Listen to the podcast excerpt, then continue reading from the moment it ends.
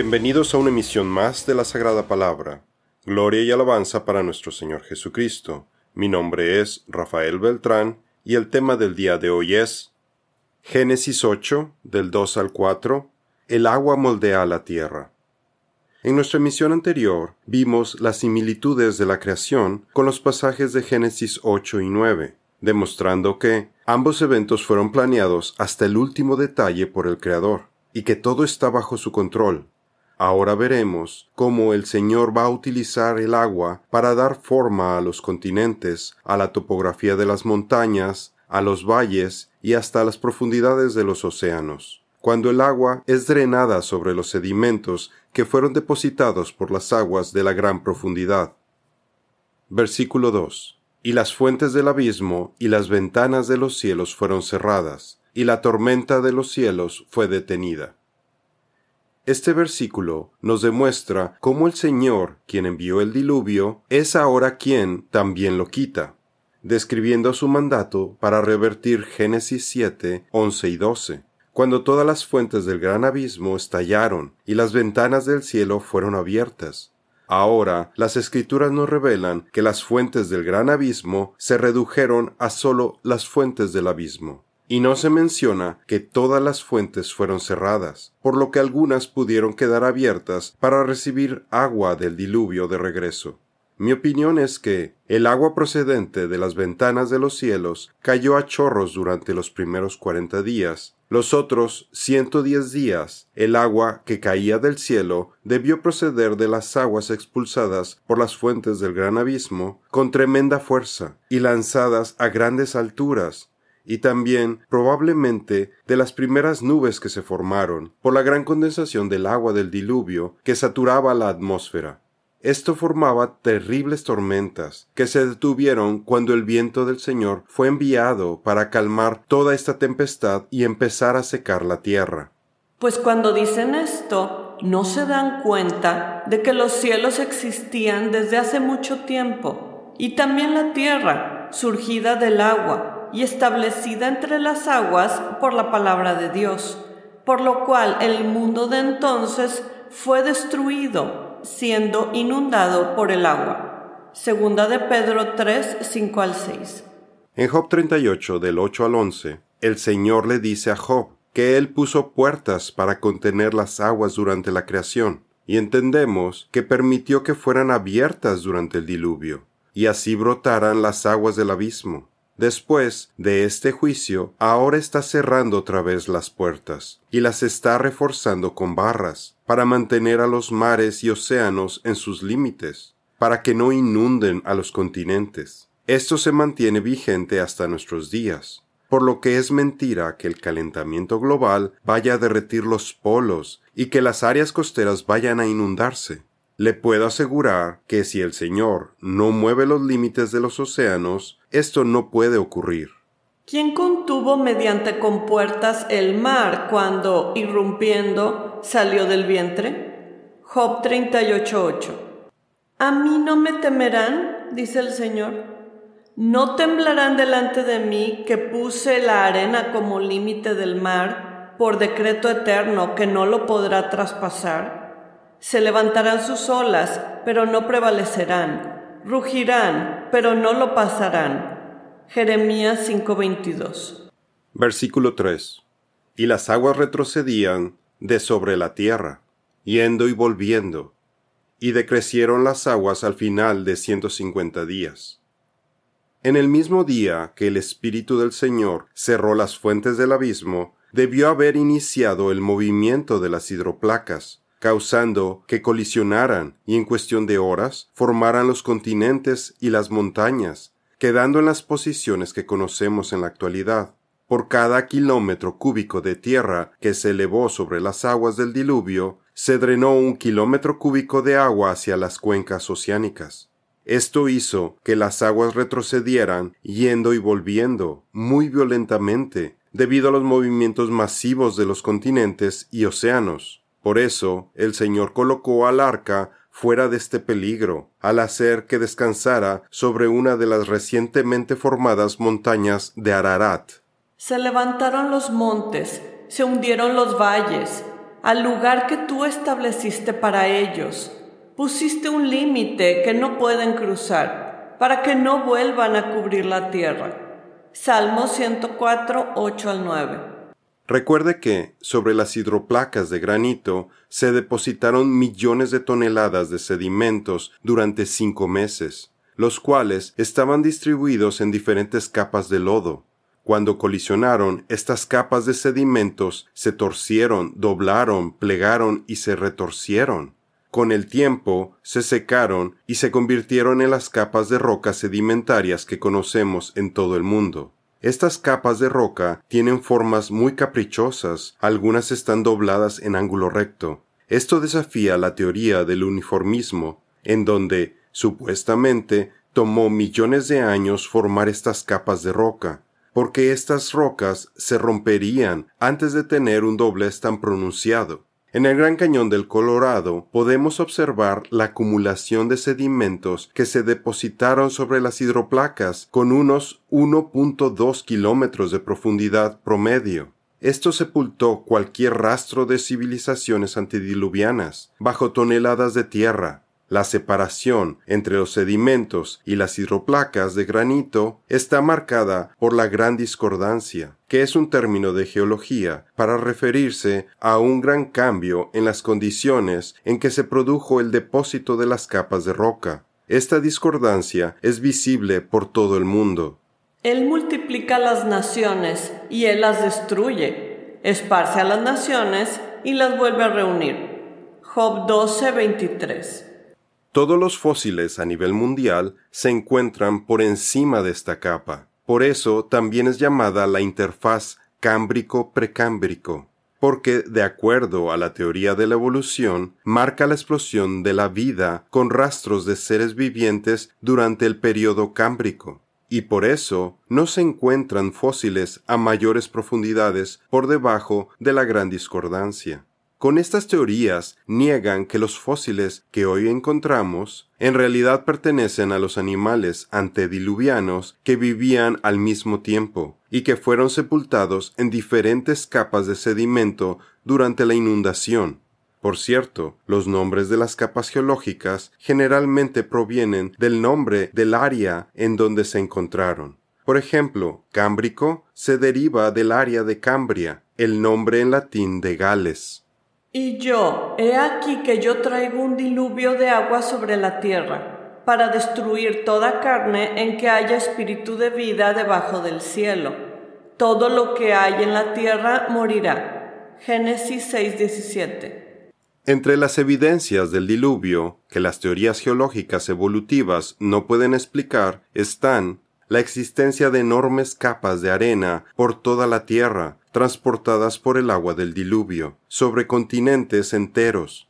Recientemente se descubrió que la arena de Arizona y de Colorado provienen de Pensilvania, Nueva York y de Canadá. La fotografía muestra montañas de arena del Parque Nacional Grandes Dunas de Arena en Colorado, a kilómetros de la costa. La teoría de la evolución no puede explicar cómo esta arena fue transportada por más de mil kilómetros.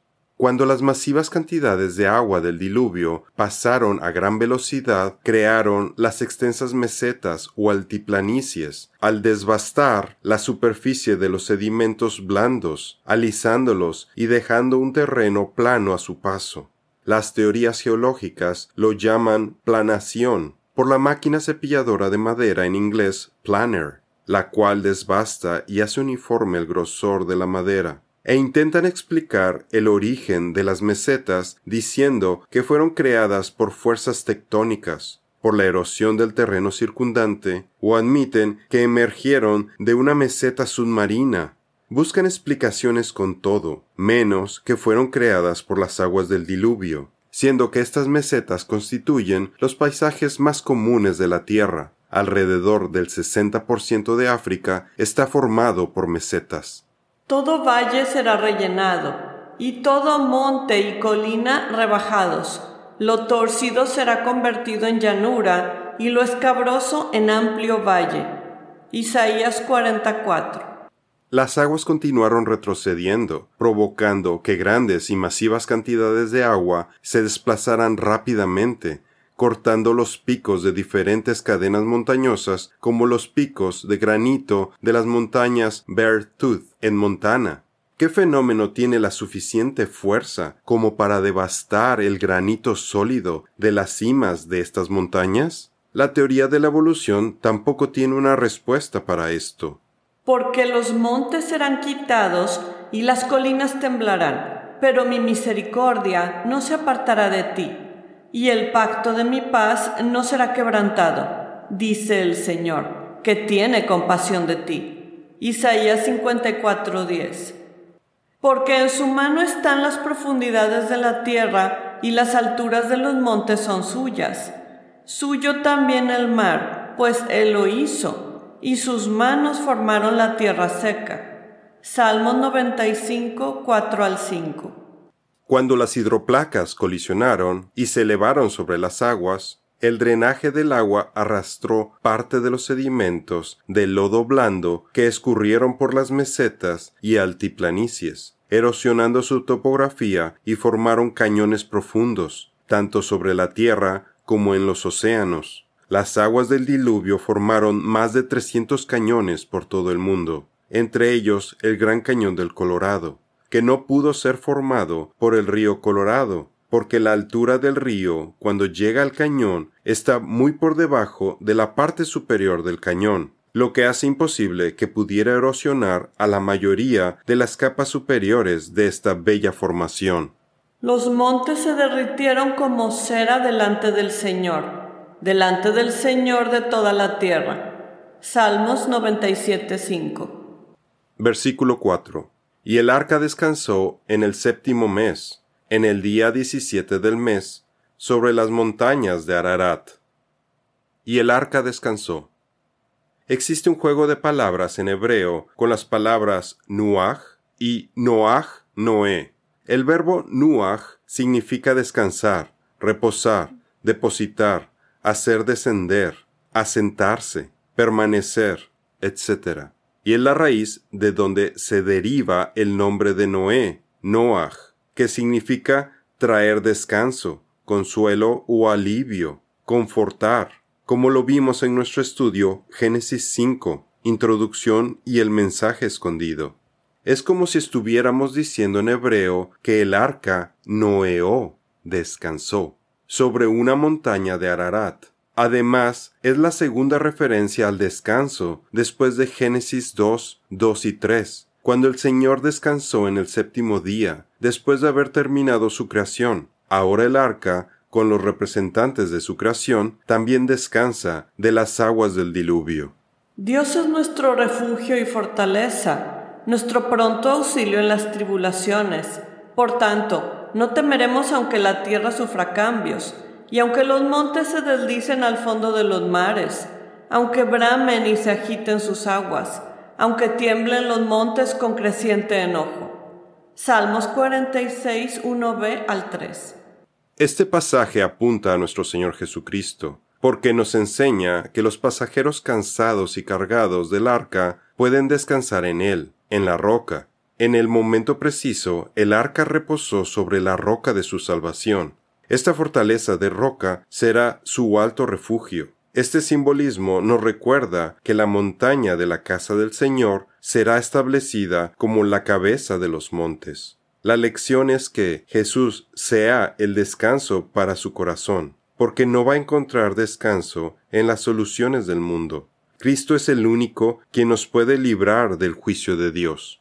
Jesús dice, por tanto, Cualquiera que oye estas palabras mías y las pone en práctica, será semejante a un hombre sabio que edificó su casa sobre la roca. Y cayó la lluvia, vinieron los torrentes, soplaron los vientos y azotaron aquella casa, pero no se cayó, porque había sido fundada sobre la roca. Mateo 7, 24 y 25. El séptimo mes, en el día 17 del mes. Según el judío Namánides, conocido como Rambán, el calendario en los tiempos de Noé iniciaba el primero de Tishri, por ser el aniversario del primer día de la creación, y no fue sino hasta el éxodo de Egipto cuando Dios ordenó a Moisés que el calendario empezara el primero de Abib, como un nuevo comienzo por los milagros de la Pascua, por lo que el séptimo mes, de acuerdo a esta tradición judía, corresponde al mes de Abib o Nisan. La mención de esta fecha en el pasaje del diluvio toma un nuevo simbolismo, porque el 17 de Aviv es el aniversario, en anticipación, de la resurrección de nuestro Señor Jesucristo. Y aquí nos habla del nuevo comienzo de la humanidad en Cristo. Puede ver más información en nuestro estudio Génesis 7:11, El diluvio comienza, parte 1. Y que fue sepultado y que resucitó al tercer día, conforme a las Escrituras. Primera de Corintios 15:4. Le dice Jesús, Yo soy la resurrección y la vida. El que cree en mí, aunque esté muerto, vivirá. Y todo aquel que vive y cree en mí, no morirá eternamente.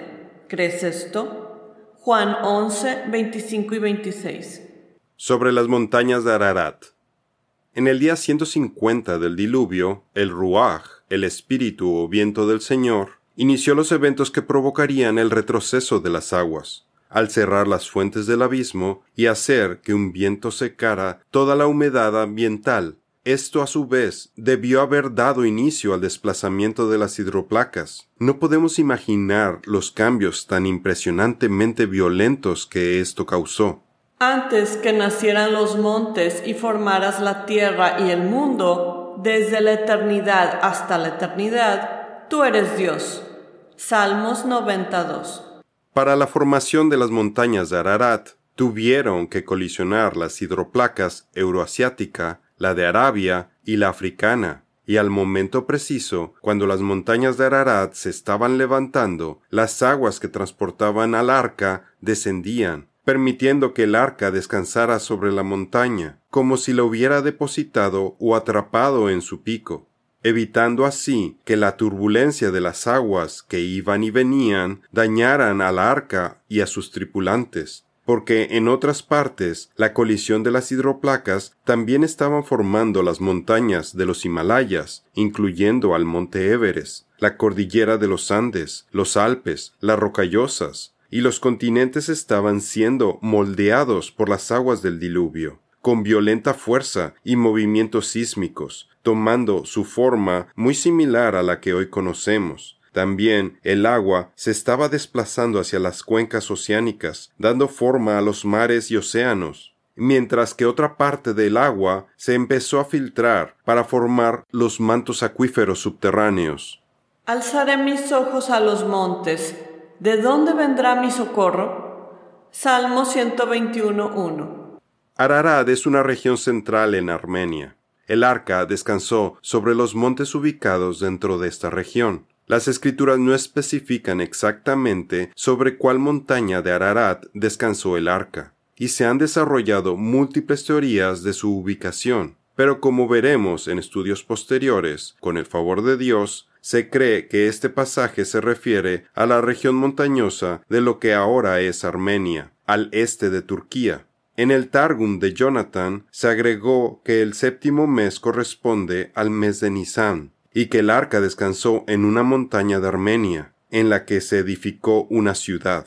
El nombre Ararat significa montaña de descenso, la maldición revertida, precipitación de una maldición.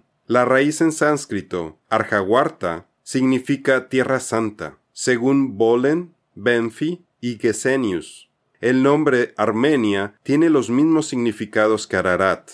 Tu justicia como los montes de Dios tus juicios, abismo grande, oh Señor, al hombre y al animal conservas.